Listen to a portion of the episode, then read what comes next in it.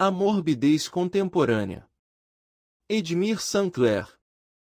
Segundo a filósofa Hannah Arendt, o mal que está presente no cotidiano e que aparenta ser normal, pode alienar as pessoas de uma forma que elas acabam perdendo a consciência do quanto isso pode ser prejudicial a elas e aos outros. É assim que a banalidade do mal se estabelece. Concordo totalmente com ela. Quando o mal passa a fazer parte do nosso dia a dia, se torna banal, comum, não causa mais espanto. Transforma o que é inaceitável em aceitável reduz a zero a humanidade que existe em cada um, e debocha da dignidade da vida. A morbidez dos noticiários diários é uma das características mais horrorosas desse momento histórico. Existe porque os assistimos avidamente, e damos o retorno financeiro a esse mercado de espetacularização de todos os tipos de crimes, tragédias e sofrimentos humanos. As notícias sobre tragédias sempre dão audiência. Agimos como se não pudéssemos perder nada, precisamos ficar antenados a esse furacão de acontecimentos ininterruptos por todo o planeta o tempo todo, sob pena de nos tornarmos defasados em questão de horas. Esse é o sentimento coletivo que impera nos dias atuais. Mas, será que só acontecem tragédias, crimes e maus feitos, no país e no mundo? Será que propagar e assistir um pouco do lado bom, das conquistas e dos bem-feitos que, com certeza existem, não seria estimulante? Não alimentaria a esperança? Sou defensor da ideia de que quanto mais transparentes e documentados os atos e eventos públicos em todos os níveis da vida social, maior controle essa sociedade terá sobre suas mazelas. Mas, retroalimentar, constantemente, a morbidez distribuindo-a compulsoriamente a uma assistência indefesa e sem opções, é alimentar o mal que existe em cada ser humano. É dar ideias para os indivíduos mais desequilibrados copiarem, e funcionar como fonte de inspiração para as mentes doentias que vivem para fazer o mal, seja pelo dinheiro ou pelo prazer doentio de se tornar notícia, aparecer na mídia e ter seus momentos de fama, que hoje em dia, ultrapassam em muitos 15 minutos previstos por Andy Warhol, nos já longínquos anos 70, do século passado. Temos um lobo bom e um lobo mau brigando dentro de nós. Vencerá o que for melhor alimentado e nutrido. E não é só o indivíduo que alimenta seu próprio lobo, a sociedade como um todo e as redes sociais e de comunicação, vitaminam e turbinam o lobo mau de cada indivíduo, com todo tipo de anabolizantes que existem. Tudo oferecido de forma muito atraente e aparentemente gratuita. Tudo o que o lobo individual precisa é fazer parte da audiência. Não é difícil prever os resultados. Deveria ser um projeto de Estado, manter uma comunicação de massa bem planejada, com a propaganda de ideias humanistas e colaborativas, aliada a uma publicidade criativa desses preceitos, que acelerem o processo de valorização da bondade, da solidariedade e do comportamento ético, e que seja capaz de atingir a toda a população de forma abrangente e ininterrupta.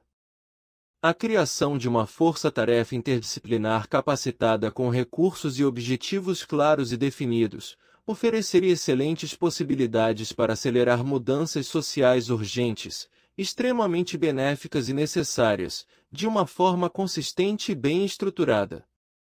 Incluindo o combate sistemático às intolerâncias de todos os tipos, como a homofobia, misoginia, discriminações étnicas, preconceitos regionais e religiosos. As metas finais, simples e absolutamente claras para todos, seriam 1. Um, nos transformarmos, cada um de nós, em uma pessoa melhor. 2. Todos nós juntos, nos transformarmos em um povo melhor. E número 3. A partir da mudança pessoal de cada um, transformarmos, juntos, o Brasil inteiro, num país mais justo e, e acolhedor.